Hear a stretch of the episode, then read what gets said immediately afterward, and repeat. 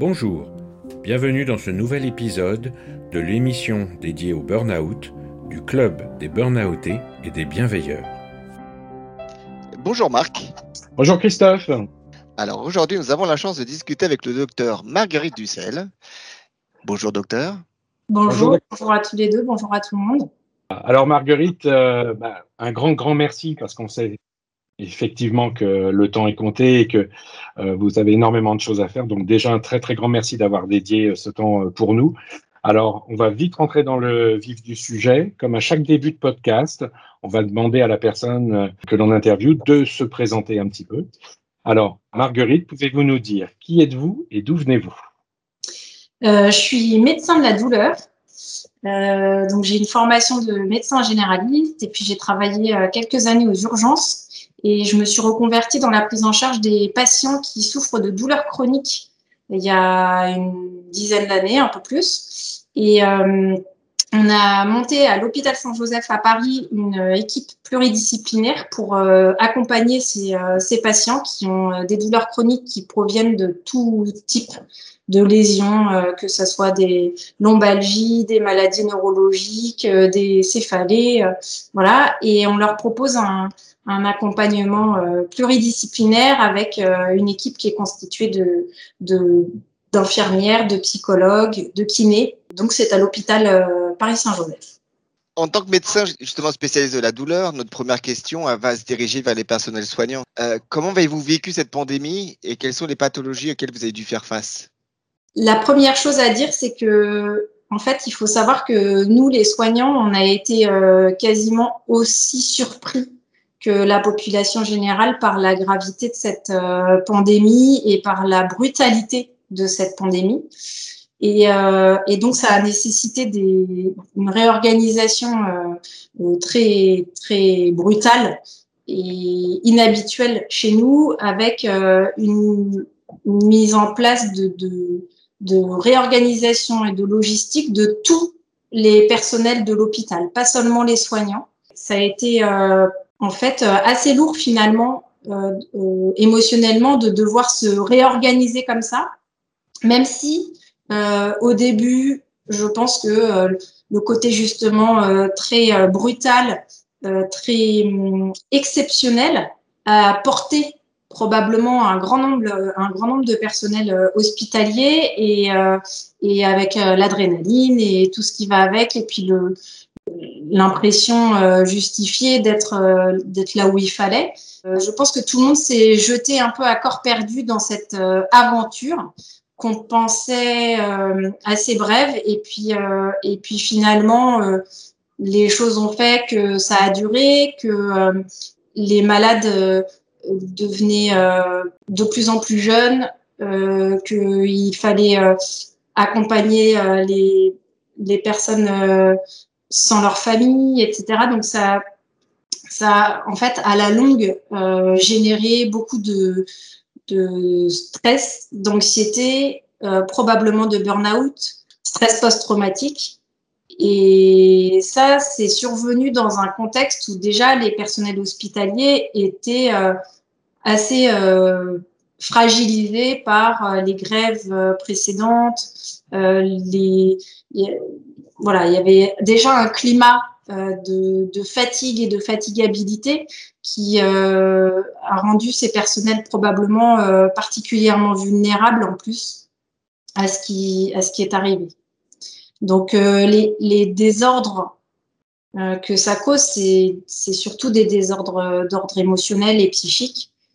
après, ils peuvent se manifester, on y reviendra peut-être par, par des, des troubles physiques, mais mais c'est sûr que c'est de l'épuisement et euh, de l'anxiété, de la dépression, du stress post-traumatique.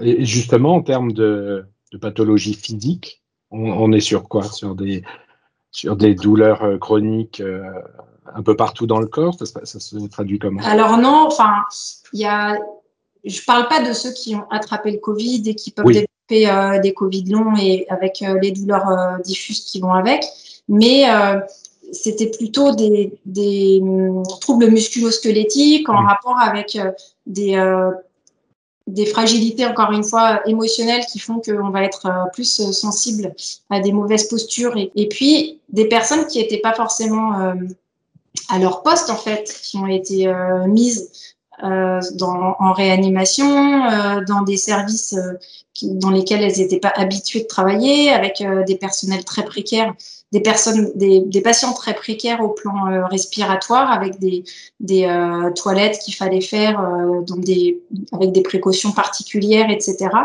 Et, et puis c'est vrai que ben voilà, vous devez avoir l'expérience de ça, mais les lombalgies, les cervicalgies, les douleurs musculaires au niveau des trapèzes, sont, sont des, des troubles qu'on rencontre beaucoup chez les personnes qui sont fatiguées et qui sont stressées.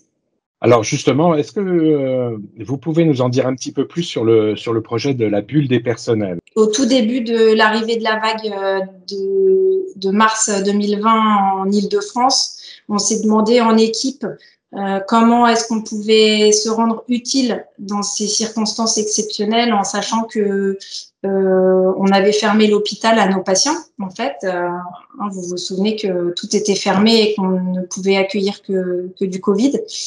La réponse euh, euh, des équipes au départ, de, enfin de notre équipe, euh, ça a été ben voilà moi je sais faire de la réanimation, je vais faire de la réanimation. moi je suis psychologue donc je vais faire des maraudes dans l'hôpital pour pour voir de quoi ont besoin les, les, les patients, etc. Et puis finalement on s'est rendu compte que dans notre équipe il y avait des personnes qui avaient des compétences exceptionnelles pour soigner et accompagner des patients qui souffraient de douleurs chroniques et qui là euh, se retrouvaient pas en fait à l'aise euh, auprès des patients. Et puis euh, parallèlement à ça, on a commencé à recevoir des retours d'expérience des Italiens et des habitants du Haut-Rhin qui nous disaient que au-delà des patients, en fait, ce qui était extrêmement frappant, c'est que euh, les soignants, eux, euh, étaient épuisés parce qu'en fait, ils enchaînaient les gardes, qu'ils devaient se réorganiser et, euh, qu'ils devaient accompagner des patients très graves, etc., tout en étant eux-mêmes très précautionneux de ne pas attraper la maladie pour ne pas la rapporter à la maison et qu'on devait donc s'isoler complètement de son environnement familial et amical pour les protéger. Et, euh, et, donc, on, a, on s'est retrouvé avec euh, un besoin potentiel qu'on n'avait pas encore pu objectiver, qui était possiblement un besoin d'accompagnement des soignants et euh, une expérience que nous, on avait de, d'accompagnement, pour le coup, euh, pluridisciplinaire de personnes qui, qui pouvaient euh, ressembler en fait à ces, à ces soignants. Et, et donc, on s'est dit, bah voilà, finalement, au lieu d'aller euh, chacun individuellement euh, euh, donner, apporter notre pierre à l'édifice dans tel ou tel service, on va plutôt faire ce qu'on sait faire.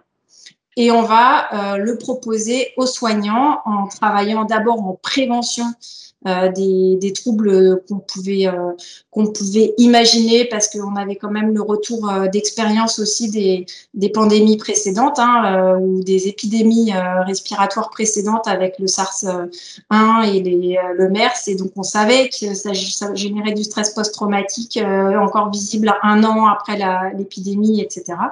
Et donc, on s'est dit, bah voilà, c'est ça qu'il faut qu'on fasse. Il faut qu'on crée un, une bulle donc euh, la bulle du personnel, avec un espace qui soit un peu à part, qui ressemble pas du tout euh, aux espaces de soins, où les personnels pourront avoir envie de venir. Donc il fallait qu'on construise quelque chose qui soit chaleureux, qui soit accompagnant, qui soit euh, gai, où ils puissent échanger, etc. Et que dans cette bulle, on propose des soins soit de prévention, soit de traitement de troubles émotionnels et de troubles musculo-squelettiques. Et c'est comme ça que l'idée d'abord est née. Et puis, euh, grâce à un élan de solidarité incroyable, euh, suite à un appel sur les réseaux sociaux qu'on a fait, et ben concrètement, euh, les gens nous ont envoyé des meubles, des chocolats, des enceintes pour diffuser de la musique douce.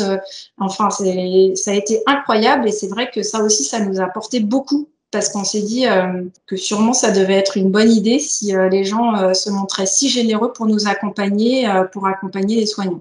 Et c'était à vocation justement que pour les, les soignants ou pas Non, dès le début, il était très important pour nous qu'on accompagne l'ensemble des personnels parce qu'on s'est dit, euh, euh, dans l'hôpital, d'abord, tout le monde vient pas travailler comme informaticien à l'hôpital. Donc, les gens qui, ou comme contrôleur de gestion à l'hôpital, les gens qui viennent à l'hôpital, c'est sans doute pour une raison. Et, et très vite, on s'est rendu compte que l'ensemble des employés et des personnels euh, avaient sûrement été impactés parce que euh, y avait euh, là les personnes de la sécurité par exemple, ils devaient gérer toutes les problématiques liées aux visites interdites, etc. Ils étaient eux-mêmes directement impactés, pas par les patients Covid, mais par la crise. Et donc c'était important pour nous que tout le monde puisse s'y sentir dans sa bulle et puisse décompresser. Une question très bête maintenant. Vous avez fait ça pour les autres, mais et pour vous et votre équipe? Alors, euh, c'est pas du tout bête parce qu'on y a pensé effectivement très vite. On s'est dit attention parce qu'on va sûrement euh, être euh, confronté à des situations difficiles, etc. Donc, il faut qu'on prévoit de faire des débriefings. Et donc, on s'est fixé de faire un, débriefing chaque semaine pour, euh, pour échanger sur les difficultés qu'on pouvait rencontrer et puis peut-être des personnels qui qui passait de l'hypnose au kiné, euh, au tabacologue et euh, dont on percevait qu'il y avait peut-être euh, des difficultés et qu'il fallait l'accompagner, par exemple en l'adressant au psychiatre ou des choses comme ça. Et donc on a fait ça. Après, la difficulté, ça a été de maintenir ces débriefings au-delà de, du confinement parce que dans un premier temps, nous, en fait, on était tous un peu disponible, c'est-à-dire que euh, comme toutes nos activités auprès des patients étaient interrompues, on avait, euh, on était mis à disposition de cette bulle et donc on avait le temps de se réunir le vendredi, par exemple, euh, pour pour débriefer. Quand les activités ont repris mi-mai, ben là, ça a été beaucoup plus compliqué et ça a été un peu lourd. Et d'ailleurs, il y a eu euh, des gens qui ne sont pas revenus à la fin du, du confinement, qui ont été arrêtés, euh, certains qui sont revenus et qui vont très bien, mais certains qui ne sont pas revenus euh, depuis, depuis la, la, crise. Donc, chez nous aussi, on a été impactés. C'est un projet qui a vocation à s'étendre à d'autres hôpitaux parisiens, voire français. Et si oui, euh, vous avez parlé de cet élan de solidarité, mais ça ne peut peut-être pas marcher à l'échelle nationale. Donc, est-ce que vous avez plus besoin de levier politique, levier budgétaire, etc., etc. Donc, nous, on a eu beaucoup de chance euh, dans notre établissement qui est, euh, qui est un établissement privé à but non lucratif. Hein, ça s'appelle un ESPIC. Et on a eu beaucoup de chance d'être euh, soutenu très vite par notre direction qui, euh, avant même le, déconfinement, nous a exprimé le souhait de maintenir cet espace. Et donc, euh, au départ, on s'était installé dans une salle d'attente qui servait pas parce qu'il n'y avait pas de patients. Mais quand les patients sont revenus, ils nous ont euh, autorisé à investir euh, la moitié de l'espace de la cafétéria. On a vu, on a su que cette, cette, idée avait été reprise dans différents hôpitaux ou que euh, des idées un peu similaires avaient germé probablement de la même manière que chez nous. Et, euh, donc, il y a eu plusieurs initiatives, soit similaires euh, soit proches, qui ont, qui ont semé dans différents euh, euh, hôpitaux parisiens ou, en France. La difficulté, en revanche, après, c'est de maintenir l'espace parce que ça nécessite des investissements en termes de ressources humaines, des investissements en termes de locaux. Et ça, c'est vrai que je sais qu'il y a certains hôpitaux qui ont été obligés de fermer euh, leur, leur bulle ou leur équivalent euh, d'espace euh, par défaut de moyens. Évidemment, euh, les besoins, ils sont dans les deux domaines, c'est-à-dire qu'il faut à la fois obtenir euh, des budgets pour maintenir ces espaces et à la fois euh, bien faire comprendre culturellement que euh, de prendre soin de ses salariés, de leur accorder un temps et un espace pour faire la sieste, ou donc ils travaillent pas pendant ce temps-là, où ils peuvent prendre soin d'eux auprès d'une psychologue, d'un hypnopraticien, euh, d'un kiné. Euh, c'est évidemment de la rentabilité, de la performance et qui sera gagnée pour la suite, et puis une fidélisation des personnels. Mais ça, euh, c'est pas forcément évident pour euh, toutes les directions. Et, euh, et c'est vrai que si, on peut toujours rêver, mais si au niveau national, il pouvait y avoir un petit coup de pouce pour infuser ça comme une vraie culture dans, les, dans les hôpitaux, ça faciliterait grandement les choses et ça permettrait probablement de débloquer des budgets propres et spécifiques de manière un peu plus uniforme. Vous avez connaissance éventuellement d'autres initiatives similaires à l'étranger? Je pense notamment au Québec, parce que nos amis québécois sont très en avance sur ce genre de choses. Alors, à ma connaissance euh, de ce que je connais euh, au Canada, je crois que c'était au Québec, euh, il y a hum, des, des, pièces qu'ils appellent les, les recharges mi. ce sont des pièces dans lesquelles les personnels peuvent venir se recharger euh, qui doivent ressembler, j'imagine, à des euh, espaces de micro-sieste, etc. J'ai pas l'impression qu'ils aient euh, des équivalents d'accompagnement humain mhm. comme nous. En revanche, il y a eu des espaces aux États-Unis avec et en Israël avec aussi des, des, des, accompagnements un peu comme nous de psychologues, de kinés, etc. Euh, en Angleterre, ils ont mis en place ce qu'on appelle des Wobble Rooms, ou euh, qui sont des, des, chambres, vraisemblablement des chambres de patients, mais qui, euh, de façon temporaire, sont dédiées à l'accueil de personnel et qui ressemblent un petit peu à notre équivalent bulle, euh, où il y a des ateliers d'art-thérapie, une ambiance un peu calfeutrée, calme, avec de la musique douce et des lumières apaisantes. Mais pareil, là, les personnes se retrouvent seules en fait pour se recharger que vous avez déjà des retours de, personnes qui ont utilisé la bulle? Est-ce que vous avez noté déjà des améliorations ou... Euh? Alors, c'est très difficile euh, d'évaluer l'impact euh, de la bulle parce que pour montrer que grâce à la bulle, par exemple, les personnes euh, limitent leurs risques euh, psychosociaux, il faudrait euh, prendre deux groupes, euh, tirer au sort ceux qui vont à la bulle et les comparer à ceux qui vont pas à la bulle et voir comment ils évoluent, ce qui évidemment éthiquement euh, ne nous est pas venu à l'idée. En revanche, ce qu'on peut faire, c'est demander d'abord des enfin, on évalue par des questionnaires de satisfaction mhm. et, euh, et donc on, on, a vu effectivement que euh, d'abord il y a entre 85 et 90 personnes qui viennent euh, chaque jour à la ah bulle. Alors on est euh, on est 3200 ou 3500 salariés dans notre sur le site de notre groupe hospitalier parce qu'on a deux sites et on vient d'ouvrir une bulle dans le deuxième site. Mais mais donc, ça fait quand même beaucoup de passages chaque jour et ça, déjà, ça, ça justifie euh, notre mhm. existence. Après, euh, on a des, des témoignages, euh, des témoignages spontanés, enfin pas forcément spontanés, mais des, des, témoignages libres de personnes qui nous disent que voilà, ils comptent dessus, que ils pensent que si ça n'existait pas, euh, ils seraient plus fatigués, ils auraient du mal à tenir. Euh, voilà, je ne sais pas si vous êtes au courant, mais euh, en ce moment, il y a une vraie crise des personnels paramédicaux dans les hôpitaux. Donc, il y a beaucoup d'infirmiers, d'infirmières, d'aides-soignants qui démissionnent, certains qui sont en arrêt, des vacataires qui prennent un temps pour souffler et qui donc ne prennent plus de vacations. Et donc, il y a beaucoup de manque de personnel paramédicaux dans les hôpitaux. Et c'est vrai que quand on entend certains qui viennent à la bulle et qui disent, euh, bah voilà, moi je continue à venir en sachant que j'ai euh, cette cette parenthèse qui m'est autorisée. Et puis en plus, symboliquement, ils nous disent aussi que euh, travailler dans un hôpital où on sait que ce genre d'initiative est soutenue, ça veut dire travailler dans un hôpital qui prend soin de ses personnels. Et donc, ça, ça a aussi un impact en termes de euh, symbolie, de, de, symboles d'accompagnement euh, de, la direction. Mhm. On est dans la bienveillance. Voilà. Et maintenant, quelles sont les prochaines étapes pour la bulle? Et puis, quelles sont les prochaines étapes pour vous, d'après ce que vous savez aussi sur ce qui va se passer Parce que vous avez utilisé souvent le mot post-traumatique.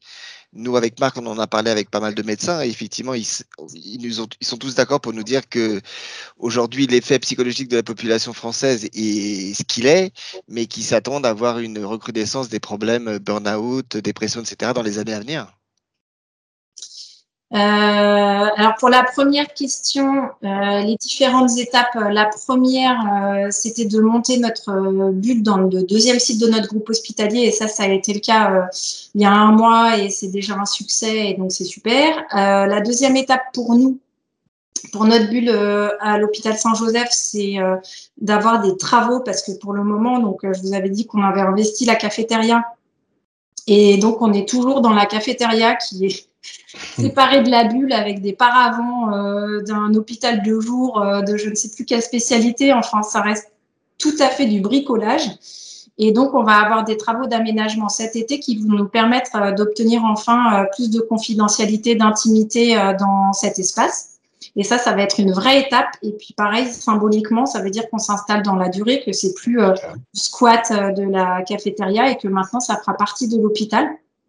Les autres étapes ensuite, ça, serait euh, de voir comment euh, au niveau national, euh, on a en fait il y a l'équipe de Grenoble qui a monté aussi des bulles, qui, a monté tout un groupe de travail national avec des retours d'expérience des différents sites pour qu'on puisse voir si on peut pas voilà solliciter le ministère ou les, agences régionales de santé pour rendre ce type d'initiative vraiment pérenne et uniforme.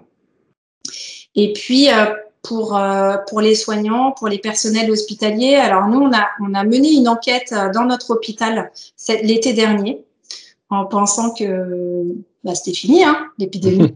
et, euh, et, donc, on a interrogé euh, tous les personnels entre le 15 juillet et le 15 septembre et on a évalué chez eux les niveaux d'anxiété, de dépression et de stress post-traumatique. Et on était à 25% d'anxiété, 20% euh, de dépression et 15% de stress post-traumatique sur. Euh, alors, il n'y a que 780 personnels qui ont répondu sur les 2800 ou 3000 salariés, mais ça restait quand même assez représentatif parce qu'il y avait toutes les catégories qui ont pu répondre. Donc, c'était déjà énorme.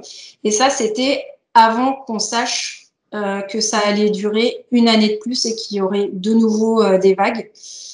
Et donc, euh, le projet, c'est de refaire cette enquête. Euh, moi, ce que j'aimerais bien, c'est attendre euh, de savoir un peu si ça va être vraiment terminé ou pas, mais en tout cas, de refaire l'enquête un peu à distance pour voir quel est l'état des lieux des personnels actuellement et, de pouvoir apporter des réponses à ces, à ces troubles si ils ont fait qu'augmenter depuis l'année dernière, ce qui est possible.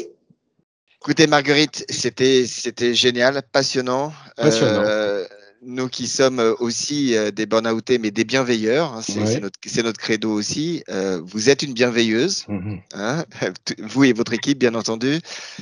Alors, on a l'habitude de finir en, se souhaitant un rendez-vous dans un restaurant, donc on espère y arriver. On va éviter la, la cafette de, de, votre hôpital. Je ne sais pas si elle est bonne ou pas, mais on, on, essaiera de se faire un petit resto avec avec Myriam. maintenant, maintenant qu'on peut se rencontrer dans la vie réelle. On, va, se préparer, ça avec notre amie Myriam. Un énorme merci. Un très, très grand merci. Bravo à vous. Et puis, euh, merci euh, pour euh, transmettre ce témoignage. Et puis, voilà, si ça peut permettre à, à d'autres hôpitaux de, de développer des initiatives un peu similaires, c'est l'objectif. Merci Marguerite, à très vite. Merci, merci beaucoup. Très très beau projet, merci. Merci Marc, à très vite. Et à très vite Christophe. Quant à nous, nous nous retrouverons bientôt pour un nouveau podcast sur la chaîne du Club des Burnoutés et des Bienveilleurs.